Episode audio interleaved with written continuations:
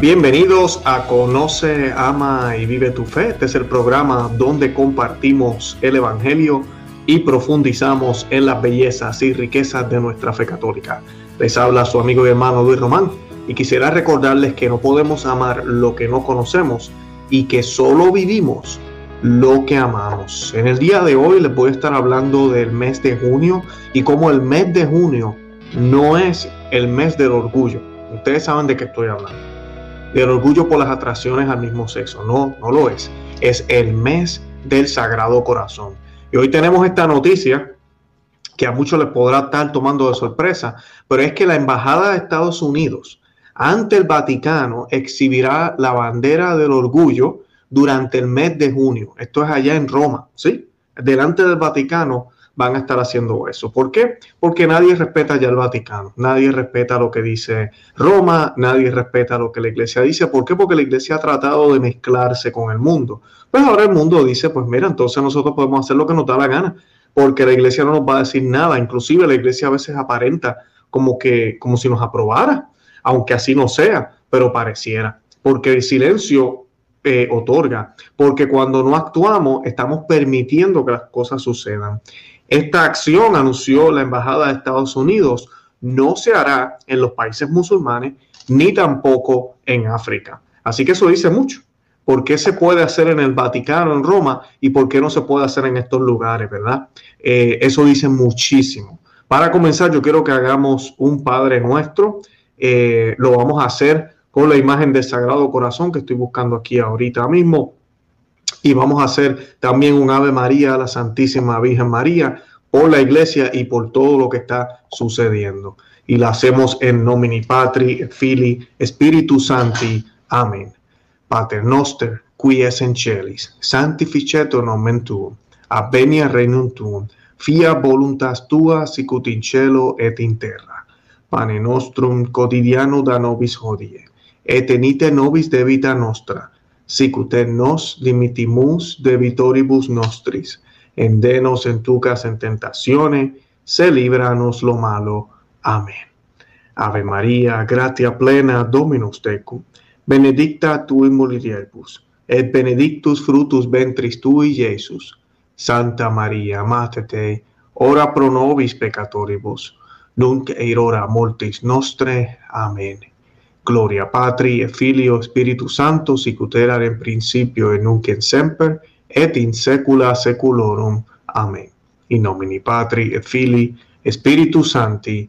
Amén. Bendito sea Dios, María Corredentora, ruega por nosotros. María Corredentora, ora pro nobis. Bueno, y quiero hablarle de esta noticia en el día de hoy porque estamos en junio. En junio se celebra la fiesta de Corpus Christi, que la vamos a estar celebrando eh, o que ya la celebramos esta semana, se supone que sea jueves. Eh, este programa está saliendo viernes y todo está saliendo como, como lo hemos planificado. Así que pues eh, ya celebramos Corpus Christi, pero muchos de ustedes la van a estar celebrando este, este fin de semana. Y además de eso, es el mes de junio, el mes del Sagrado Corazón.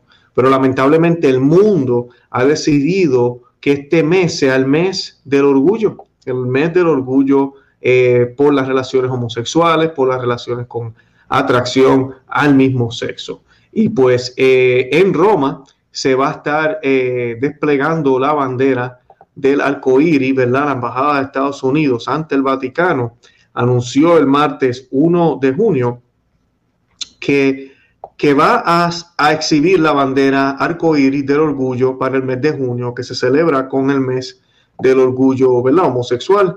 Eh, Estados Unidos respeta la, dignidad y la igualdad de las personas eh, y los derechos de las personas homosexuales, son derechos humanos, declaró la embajada en Twitter. Y pues el secretario de Estado de Estados Unidos, Anthony Blinken, anunció a principios de este año que la embajada y consulados de Estados Unidos en todo el mundo podrían ondear la bandera del orgullo en el mismo hasta que la bandera estadounidense. Escuchen bien, durante la temporada del orgullo, básicamente junto con la bandera que representa a la nación eh, y a todos los ciudadanos independientemente de las tendencias sexuales que tengan.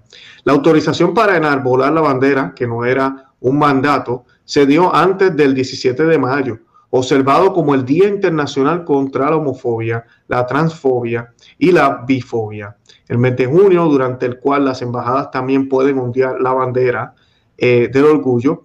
Durante la administración de Trump, los edificios diplomáticos, y esto fue durante Donald Trump, los edificios diplomáticos estadounidenses tenían prohibido ondear la bandera del arco iris en las actas de la embajada y tenían que obtener un permiso especial para hacerlo.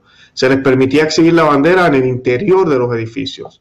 La directiva de Anthony Blinken sobre las banderas del orgullo, del que informó por primera vez la revista Foreign Policy en abril, aconsejaba que los edificios diplomáticos de ciertos países evitaran ondear la bandera del arco iris y hacerlo creaba una reacción violenta.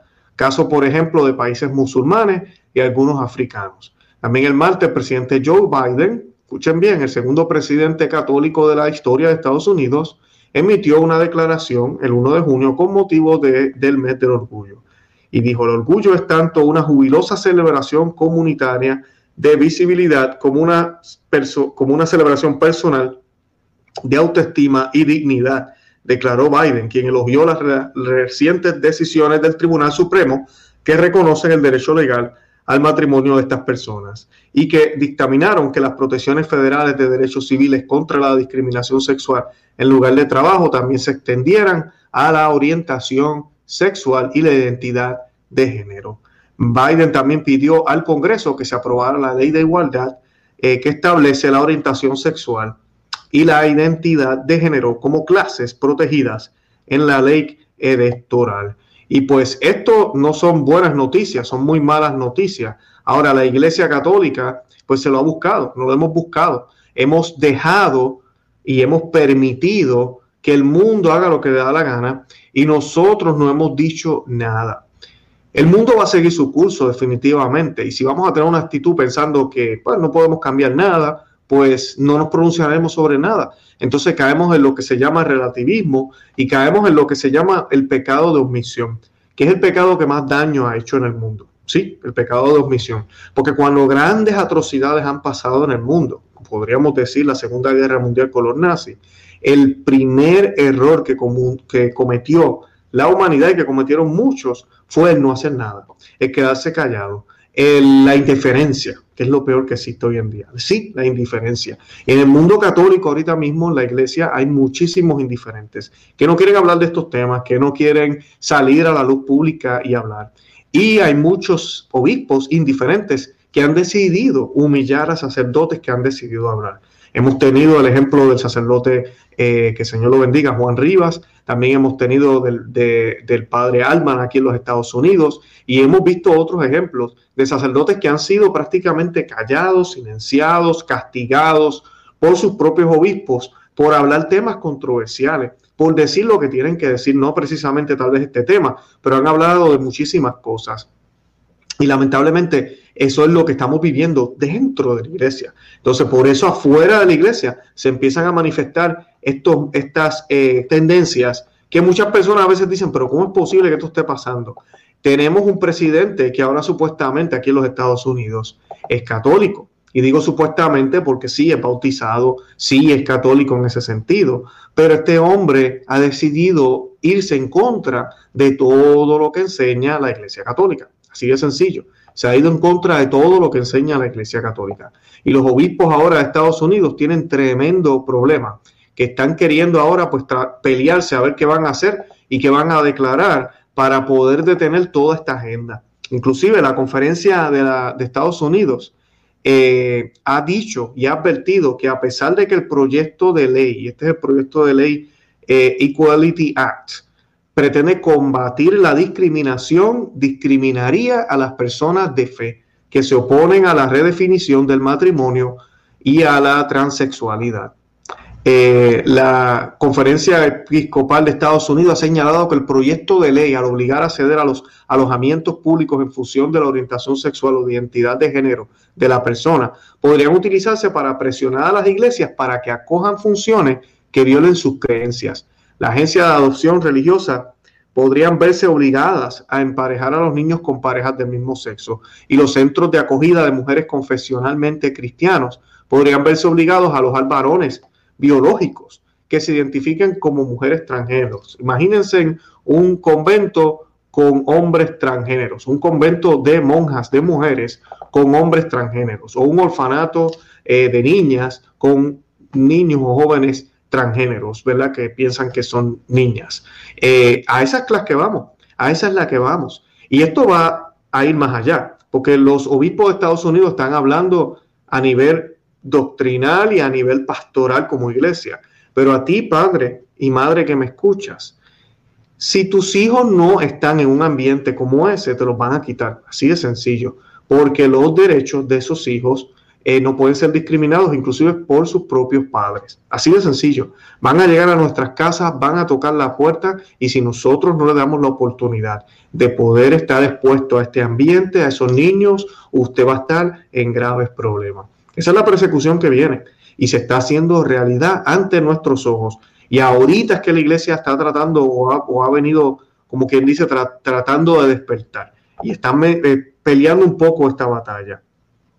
Ellos dicen, destacó la aplicación de esa orden, dice la, la conferencia episcopal de, obispos, que por parte de su administración a través de normas de organismos como el Departamento de, Educación, eh, lo que van a estar haciendo es enforzando una sola forma de, ver las cosas, ¿verdad? Como quien dice, que sería una discriminación contra todas las religiones.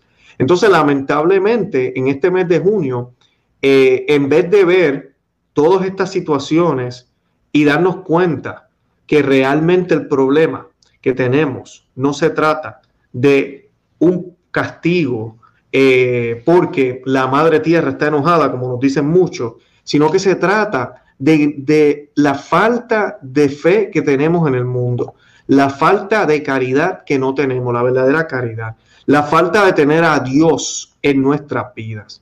El cardenal Saco recientemente, este hombre dijo que la pandemia del coronavirus no es un castigo de Dios, sino el resultado del mal comportamiento de los seres humanos hacia el medio ambiente y la vida, y de su búsqueda desesperada eh, de dinero que alimenta proliferación de armas y prepara nuevas guerras. Este comentario lo dijo el cardenal Rafael Luis Saco, patriarca de Babilonia de los caldeos, en la homilía pronunciada durante la misa del domingo allá en Bagdad. Y así han habido otros que han hablado de esa forma. El Papa Francisco inclusive ha dicho que, la, que la, tierra patalea.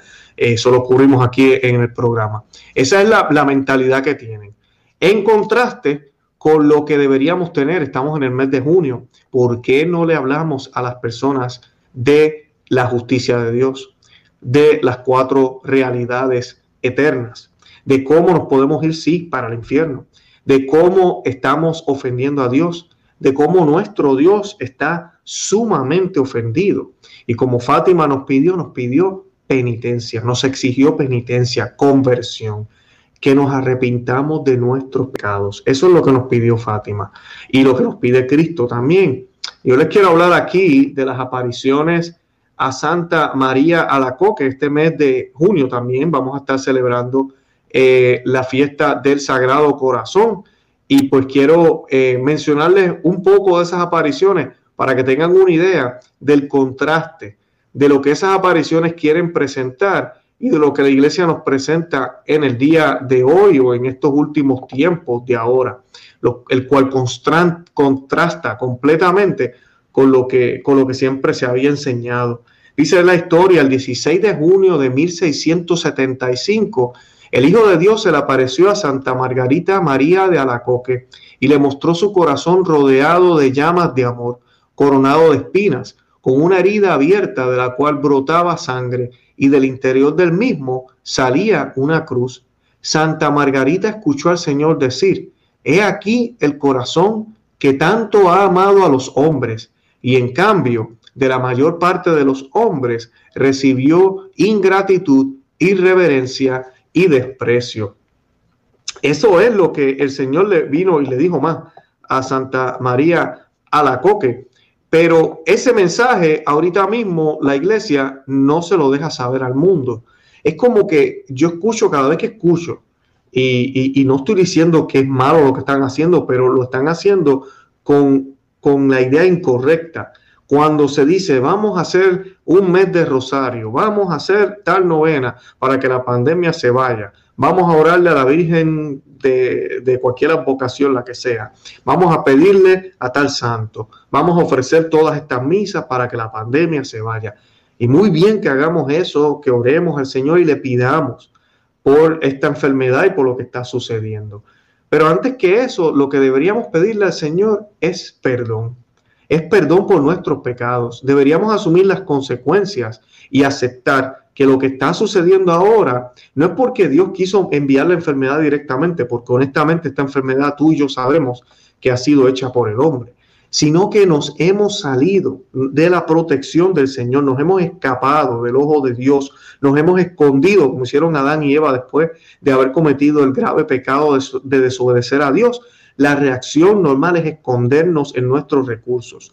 Y a veces la oración, como la estamos haciendo y la manera en que nos estamos acercando al Señor, no es con un corazón contrito ni con una actitud de pedir lo que sabemos que no merecemos porque nos hemos alejado de Dios. De pedirle al Señor haciendo penitencia, haciendo ayuno, lo que necesitamos, pero primero entendiendo y comprendiendo que nos tenemos que arrepentir. Como el hijo pródigo. El hijo pródigo al darse cuenta que la estaba pasando súper mal, que estaba mal su, su, vida, que inclusive ya estaba a punto de comer lo mismo que comen los cerdos. Yo siempre hablo de tocar el fondo, ¿verdad? Cuando tocamos fondo, lo más feo en nuestras vidas, que llegamos a un punto aberrante que nunca pensamos que íbamos a llegar. Ahí es cuando decidimos entonces muchos de nosotros, y me cuento yo, me, ¿verdad? Porque así fue mi vida, decidí regresar al Señor. Y ahí que vamos y voy a volver a casa de mi padre.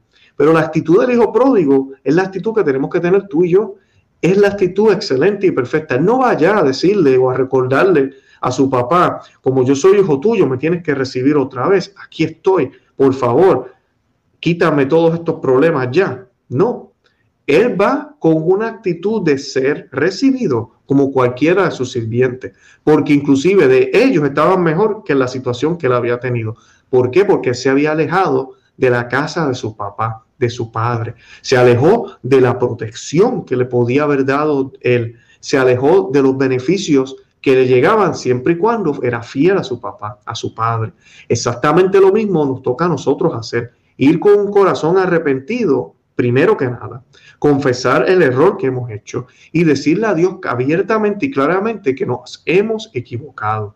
Pero que vemos ahora, vemos una iglesia que se empeña en enfatizarle que no, que es que vamos bien. Simplemente esta pandemia ha llegado y lo único que tenemos que hacer es exigirle a Dios y pedirle a Dios que nos ayude a quitarla. Y nos dicen que eso es tener fe en Dios, pero no nos hablan de un cambio de vida, de un cambio de mente. Lo único que se nos habla es de un cambio de mente en términos de la naturaleza. Miren lo que continuó diciendo el cardenal Cayo, que esto sí que, que da gracia. Dice, ante la emergencia de la pandemia, subrayó el purpurado, los líderes del mundo deben cambiar su mentalidad. Escuchen bien, no arrepentirse, miren lo que dice, asumir sus responsabilidades y hacerse cargo del futuro de la humanidad y del cuidado de la naturaleza.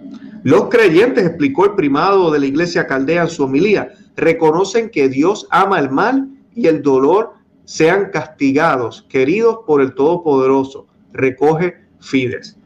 ¿Verdad? Evidentemente aquí no se está pidiendo, ¿verdad?, que cambiemos. Simplemente queremos decirle a Dios que, mira, tenemos que cambiar de mentalidad y lo vamos a hacer. Nos vamos a hacer cargo de Madre Tierra, nos vamos a hacer cargo de lo que tenemos que hacer y vamos a estar pendientes de que más necesita. Y yo no estoy diciendo que nada, que eso es malo, pero eso no debe ser lo primordial.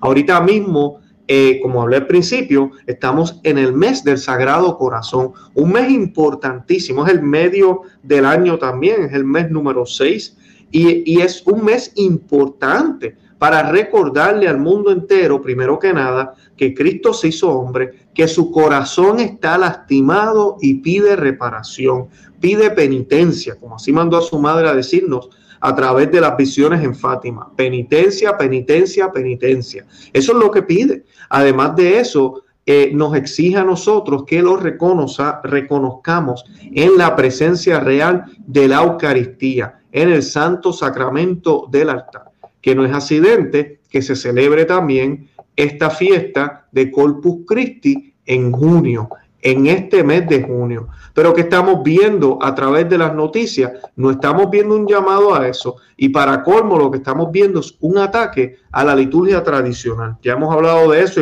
y, siguen saliendo más noticias sobre eso, lamentablemente. Eh, cada día vemos más y más noticias sobre esto. Y, no vemos el mensaje que tiene que salir, el mensaje que deberíamos estar hablando, que debería ser un mensaje de volver a la Eucaristía. En, al contrario, pasa la pandemia, se nos habla de que tenemos que ayudar a Madre Tierra, pero se tira al Señor al suelo, se exige que se reciba en la mano, se nos prohíbe que se reciba en la boca, que es la manera que siempre fue recibido el Señor por los que iban a comulgar. Y se nos pide que nos olvidemos de eso, que realmente no, no hace falta, que lo que único que tenemos que hacer es simplemente ser buena gente y pedirle a Dios que se encargue de nuestros problemas, porque sí, porque esos son los derechos que tenemos nosotros los cristianos. Y les quiero leer el Evangelio según San Juan capítulo 6 del versículo 56 al 59, que dice, y este es el de la fiesta de Corpus Christi, dice, en aquel tiempo dijo Jesús a las turbas de los judíos, mi carne eh, es verdadera comida y mi sangre es verdaderamente bebida. Quien come mi carne y bebe mi sangre en mi mora y yo en él. Así, así como él, como el Padre que me envió vive y yo vivo por él, Padre, así que el que, el que me come también vivirá por mí. Ese es el pan que bajó del cielo.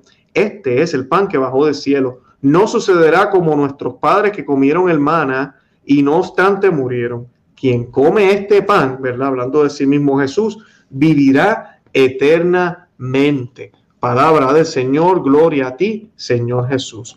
¿Por qué no le hacemos esa invitación al mundo? A comer el pan del Señor. ¿Y cómo pueden comer el pan del Señor? Primero que nada, tienen que convertirse. San Pedro en Pentecostés, ese sermón que dio, que les recomiendo a ustedes que lo lean completamente, le dijo en la cara a los judíos, ustedes mataron al, Mesías, ustedes son responsables, ustedes han hecho un pecado gravísimo. Y los judíos estaban, wow, ¿qué podemos hacer? Bautícense, arrepiéntanse. Siempre hay una salida. El hijo pródigo aceptó su pecado. El padre no le dijo, no, tranquilo, tú no has cometido ningún pecado, qué bueno que volviste. Para nada. El padre lo perdonó. Al perdonarnos nuestro Señor, el Señor reconoce, bueno, el Señor reconoce, no, el Señor lo sabe, pero nos hace sentir a nosotros y nos hace ver que sí, hicimos mal, estuvimos mal y más vale que no volvamos otra vez ahí, que nos mantengamos fieles al Señor. Esa es la idea. ¿Por qué no decimos eso al mundo? ¿Por qué no invitamos al mundo a participar del pan que da vida eterna, del cuerpo y la sangre de Cristo, que realmente podrá salvar al mundo entero? Pero eso no pasa, eso no se hace. Simplemente se hablan de cosas exteriores, de cosas carnales. Entonces, por eso se nos declara en la cara que el mes de junio es el mes del orgullo. Sí, el mes del orgullo nos dicen. Y no es el mes del Sagrado Corazón, mucho menos el mes de la Eucaristía. De eso no se nos quiere hablar. Y hay de nosotros si lo hablamos. Al contrario, ya en Alemania y en muchas iglesias del mundo entero, también están celebrando el mes del orgullo, porque ese es el mes del orgullo, el mes del orgullo del pecado, ¿verdad? Gravísimo de la sodomía que ahora se acepta, se permite y se impone. Y si seguimos este paso, lo que va a pasar es que nos van a exigir en la iglesia muchísimas cosas. Y vamos a ver muchísimos sacerdotes, obispos y cardenales que van a sucumbir y van a caer en un grave pecado. Y vamos a ver también muchísimos laicos que van a caer en un grave pecado. ¿Y qué va a pasar? Van a haber muchos que van a resistir. Y esos que van a resistir, obispos, sacerdotes, cardenales y laicos van a ser catalogados como radicales, como personas odiosas, poco pastorales, que no saben amar. Pero la realidad es que tenemos que decirle al mundo la verdad. Así nos acusen de radicales, así nos acusen de divisores, así nos acusen de sismáticos y de personas que no entienden y no quieren comprender. Estamos en el mes del Sagrado Corazón y punto. Estamos en el mes de Corpus Christi, la sagrada, la Santa Eucaristía, presencia real de Cristo en la tierra, que se hace presente en los altares de todas las iglesias católicas y que merece, y es una obligación de todo católico y de, toda la humanidad, pero de los católicos que sabemos, rendirle homenaje, recibirlo dignamente y vivir como personas cristosificadas, ¿verdad? Que hemos, nos hemos convertido eh, o el pan nos ha transformado en otros Cristos vivos. Y si caemos, estamos llamados a regresar como lo hizo el Hijo Pródigo, para que el Señor mismo nos perdone esos pecados y podamos seguir en comunión total, incluyendo en el sacramento, junto con Él y con María. Que ojalá así sea. Gritémosle al mundo entero que no, no es el mes del orgullo, es el mes del Sagrado Corazón. Yo los invito a que visiten nuestro blog, conoceamavivetufe.com, que se suscriban al canal en YouTube, que le den me gusta a este programa, que le dejen saber a otros que existimos. De verdad que los amo en el amor de Cristo. Y Santa María, ora pro nobis.